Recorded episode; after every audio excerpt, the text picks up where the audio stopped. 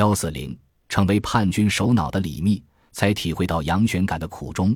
最初，李密流亡时投奔了几个山贼势力，此时这几个山贼势力都不大愿意收留他，怕引来隋政府军的重点打击。后来，一个以抢劫商人为生的山贼首领狄让收容了他。很快，李密开始显示出自己的领袖气质。他游说周边许多盗匪集团加入了翟让的瓦岗军，控制了一些县城，逐渐对交通要道上的重镇荥阳构成了威胁。隋朝派出名将张须陀镇压瓦岗军，当时此人麾下有秦叔宝、罗士信等名将，讨灭了多路影响力较大的叛军。瓦岗军也在他面前吃过亏，只因为影响力不够大，人家不那么穷追猛打。徐让准备开溜。但这时李密阻止了他。与狄让不一样，李密的目标是彻底推翻隋朝。最终，双方在荥阳的大海寺决战。此战的过程很简单：敌让诈败诱敌，按照他一贯的发挥来说，算本色出演。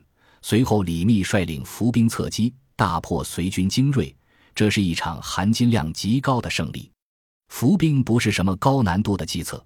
张须陀一路剿灭多支规模远大于瓦岗军的叛军，遇到的伏兵必然不在少数。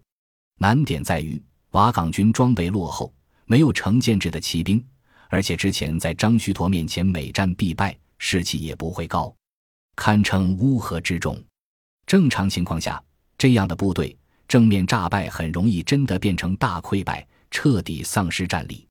要做到败而不乱，回头和伏兵夹击。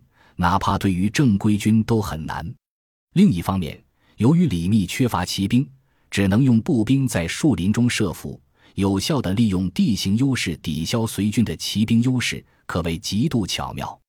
李密加入后，短短时间内，瓦岗军竟然变得进退有度，完成了这么高难度的战术动作，无疑显示出了李密极高的军事才华。从此，李密在瓦岗军中的地位迅速上升。在翟让之外独领一军，瓦岗军随后又趁胜迅速攻占了中原地区的主要粮仓一洛口仓。留守洛阳的隋朝官吏没有意识到李密是多么可怕的对手，竟然不知死活地派出一支由新招募市民组成的军队，试图收复洛口仓，毫无悬念地被轻松击败。攻占洛口仓对李密的发展极为重要，由于李密家族地位很高。这次胜利后，开始有大批隋朝任命的官吏带着地盘来投奔他，其中影响力最大的莫过于河南道讨捕大使裴仁基的投奔。裴仁基是张须陀的继任者，不但统领包括秦琼、罗士信等名将在内的张须陀残部，还得到了程咬金等名将的加盟，和李密打得有来有回。现在竟然带着全军投向了李密。加上其他主动加入的隋朝官吏，李密很快拥有了极为豪华的文武班子。这个时期，日后大名鼎鼎的魏征也归入了他的麾下。除了许多隋朝官吏的投奔外，周边的饥民被粮仓吸引，纷纷加入瓦岗军。各路中小规模的反隋武装也拥戴李密为盟主。大部分中原地区名义上几乎都成了李密的地盘。挂在他名下的军队一下子增长到几十万人。到这个时候，昔日收容了李密的狄让带头推举李密为王，各路加盟的军阀也纷纷劝进。李密考虑到洛阳附近的隋军仍然强大，称王时机尚不成熟，决定先称魏公。现在，李密作为中原地区最强大的势力，突然发现自己和当年的杨玄感一样，必须进行选择。当年自己提出入关和先攻占洛阳两个选择，杨玄感选择了后者，结果失败。今天的李密比起当年的反隋先驱杨玄感实力强了太多，同样面临先入关还是先攻占洛阳的选择。直到自己完全操盘，李密才发现杨玄感的苦衷所在。放弃洛阳，直扑长安，在当时的局势下，是一个胜率很小的豪赌。李密在占领洛口仓势力大增时，洛阳和长安仍有着数量庞大的隋军。如果不能快速占领长安，一旦洛阳方向的隋军过来支援，这支孤军很容易被瓮中捉鳖。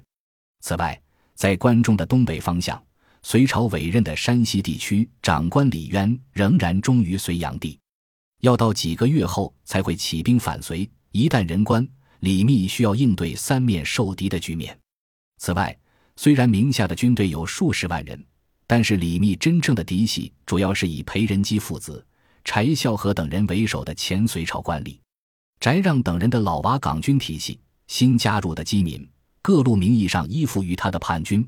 基本都不愿意在攻下洛阳之前入关，因此李密必须攻克洛阳，或者至少把洛阳守军削弱到一定程度时，才有可能进入关中地区经营。